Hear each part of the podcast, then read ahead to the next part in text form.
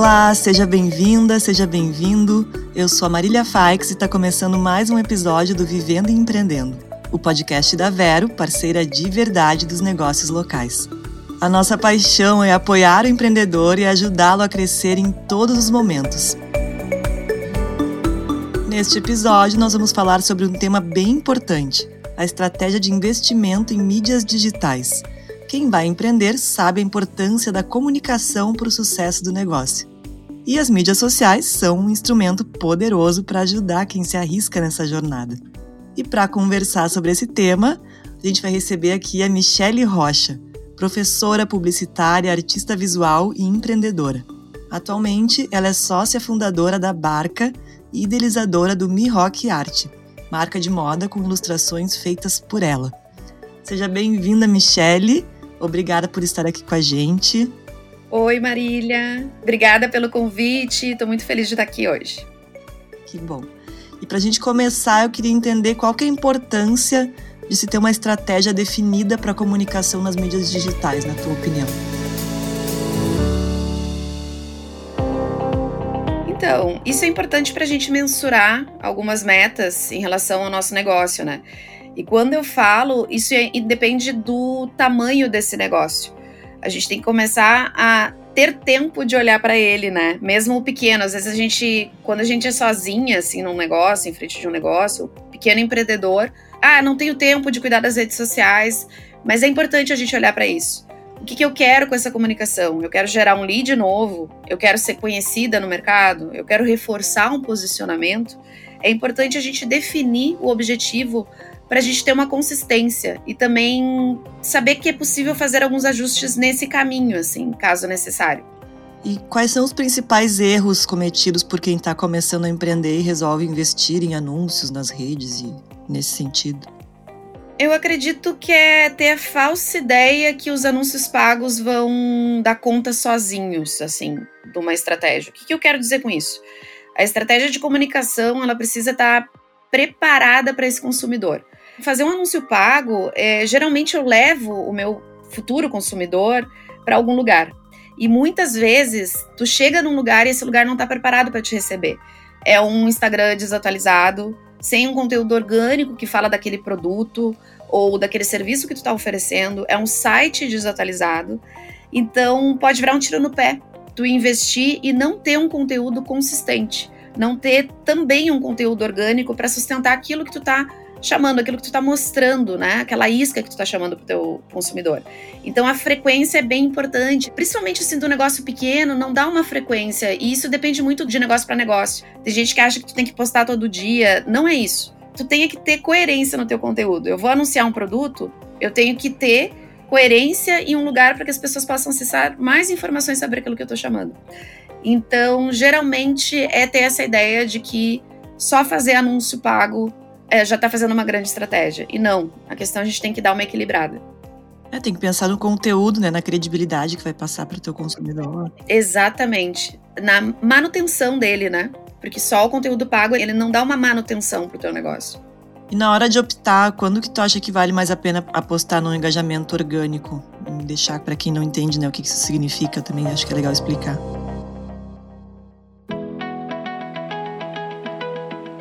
É, o engajamento orgânico é aquele engajamento que tu não coloca nenhum investimento, né? É o engajamento que tu faz e tu espera que isso venha naturalmente, que as pessoas cheguem naturalmente na tua página, ou que comentem, ou que vejam esse conteúdo sem ter um investimento de dinheiro ali.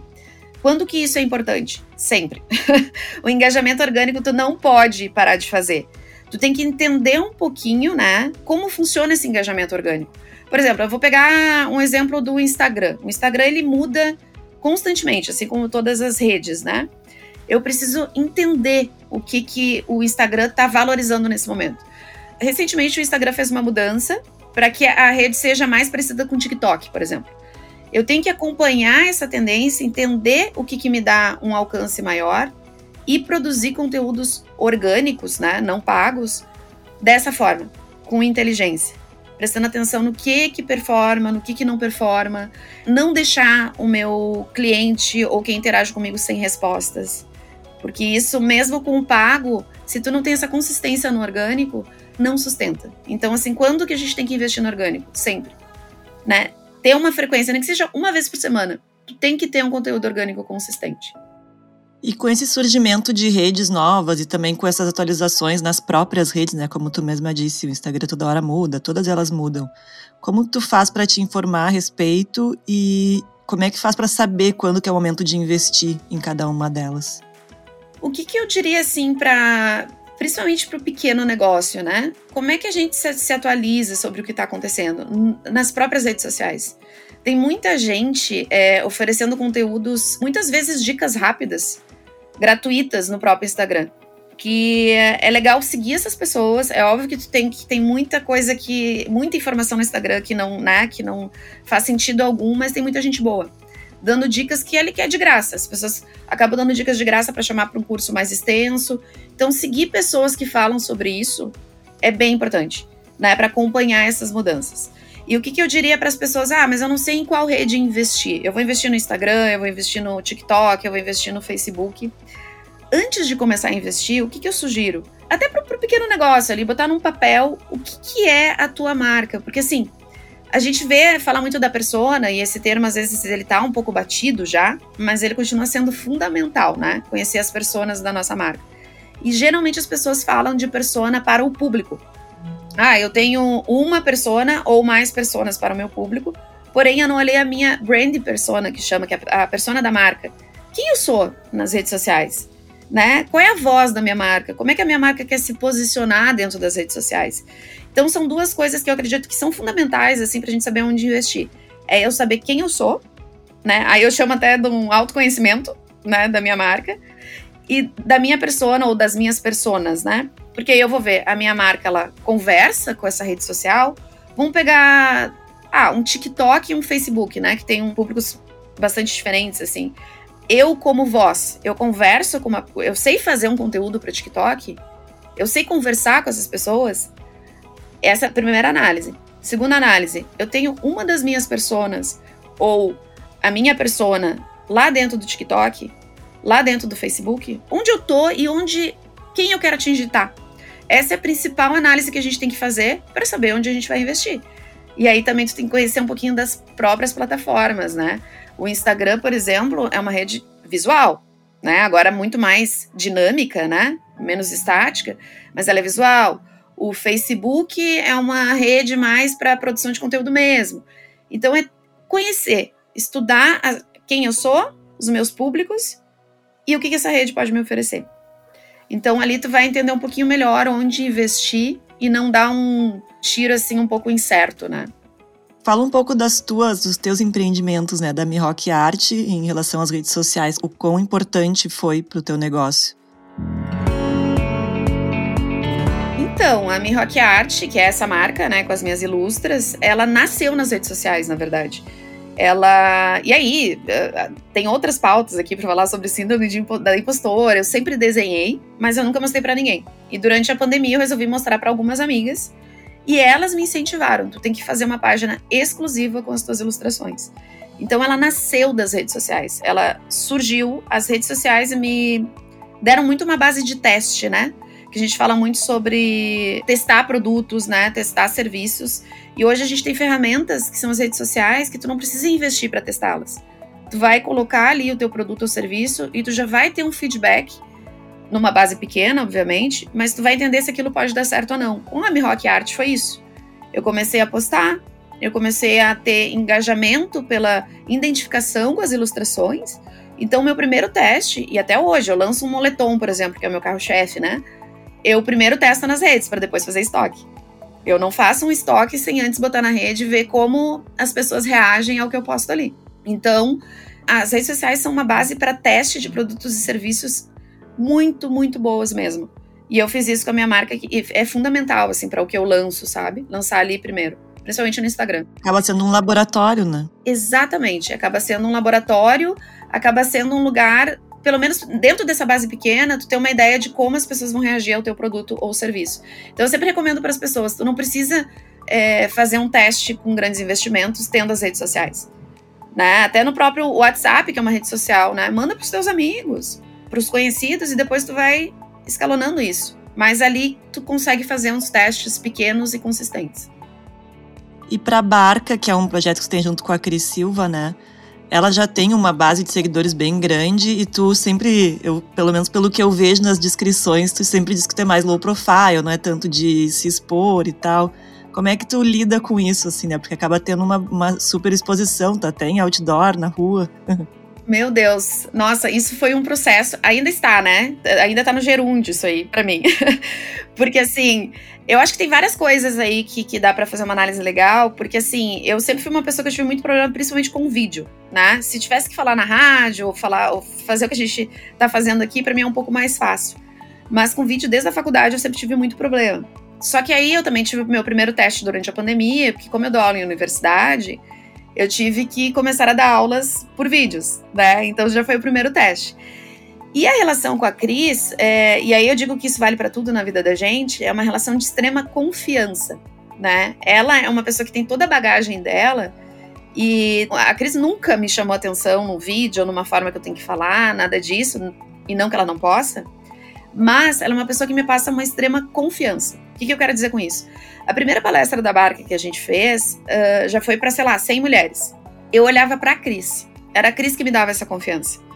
Então, assim, a gente tem que ter relação de confiança com as pessoas que a gente coloca nas nossas vidas e nos nossos negócios. Né? Ela me incentiva, ela que é a minha base de confiança para eu até agora, assim, eu fui num bar esses dias e uma pessoa chegou para mim assim: "Ah, tu é da Barca, só você é da Crescível". E eu, mas gente, que isso, sabe? Tipo, eu não tô acostumada com isso, né? Eu não tô.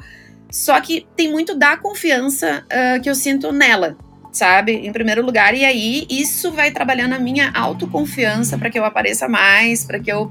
É, eu comecei a fazer mais vídeos no meu próprio Instagram, né? Coisa que eu não fazia, eu tô fazendo vídeos agora. E muito assim, tentando não deixar a autenticidade fora disso, assim, porque eu acho que quando tu começa a aparecer, e até comercialmente, né? Tu, às vezes, até para vender um patrocínio, tu tem que se encaixar em alguns moldes e tal. E a gente falou, dentro da barca, a gente vai ser quem a gente é. Então, eu acho que essa questão de confiança e de poder ser quem a gente é faz com que a gente evolua em algumas coisas que pra gente é mais difícil, assim. E essa é minha questão, essa questão de aparecer mais tem sido um processo rápido. É, às vezes ele é dolorido, né? Que eu tenho que ir, vai, vai com medo mesmo mas tá sendo gostoso ao mesmo tempo. Eu tô conhecendo uma outra faceta minha que tá me surpreendendo positivamente. É, e, e, acho que as redes sociais têm esse. A gente acaba tendo que se expor, né? Porque as pessoas querem nos ver, querem ver quem é que tá ali por trás, por mais que seja uma marca, enfim. Ainda mais para empreendedoras iniciantes, assim. E tem uma outra questão que é: como a Cris é uma pessoa pública e todo mundo conhece ela, né? Eu sou aquela pessoa que tá no mesmo nível das gurias né? No mesmo nível de inseguranças uh, quanto ao aparecer nas redes sociais, é, o quanto não ter uma super produção, eu não tenho estúdio, eu não tenho isso, eu não tenho aquilo, então eu apareço com a cara às vezes que, meu Deus, depois eu olho o que é isso, né? E elas acabam se identificando, assim. Eu sou aquela pessoa que, junto com a Cris, né, que, que elas admiram a Cris, a Cris é uma pessoa super simples, assim, super bacana mesmo, assim, mas elas me veem como aquela pessoa assim, pô, ela ali, que é aquela pessoa normal, vamos dizer assim, tá conseguindo, eu também vou conseguir. Então, eu acho que essa questão de identificação é muito importante dentro desse projeto da barca, assim, a gente é muito complementar, eu e a Cris, né? Até na personalidade, assim. Então, eu acho que as gurias acabam se identificando e nas redes sociais eu vejo muito isso. Eu fiz um vídeo esses dias falando que eu ia tentar falar mais nas, redes, nas redes sociais e pedindo para elas, ai, me compreendam, né? E muita gente comentou. Muita gente comentou, eu também tô nesse processo, eu não consigo, eu tô me inspirando em ti. Então, assim, as redes sociais acabam nos aproximando muito, né? E, e a gente acaba se espelhando bastante, assim, quem tá ali né, nas redes. Então, as redes sociais são uma ferramenta para isso também. Legal, é, acaba a gente expor a fragilidade também é interessante, né? Porque acaba gerando mais identificação, porque não é só a gente que passa por isso, né? Muito comum, muito humano. É, e humaniza, né? E humaniza, humaniza a tua marca, humaniza.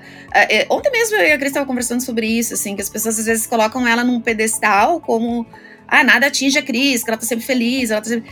Isso às vezes pode ser um jogo muito perigoso, né? Porque tu deixa de humanizar aquelas pessoas, tu idealiza aquelas pessoas, e no primeiro deslize pode ser uma coisa muito grande, muito, né? Do cancelamento e tal.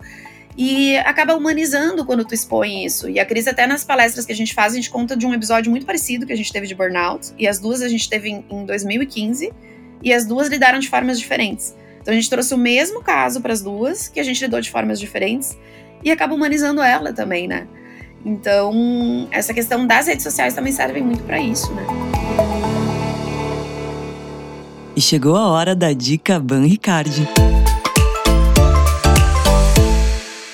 Diversificar os assuntos estudados nos ajuda a ampliar conhecimentos e compreender melhor o mundo. Busque conteúdos diferentes de sua área de atuação, seja por motivação pessoal ou profissional. Novos eventos culturais, novos livros e filmes são bons exercícios para a mente. Conte com o Banricard Vale Cultura como parceiro nesta jornada.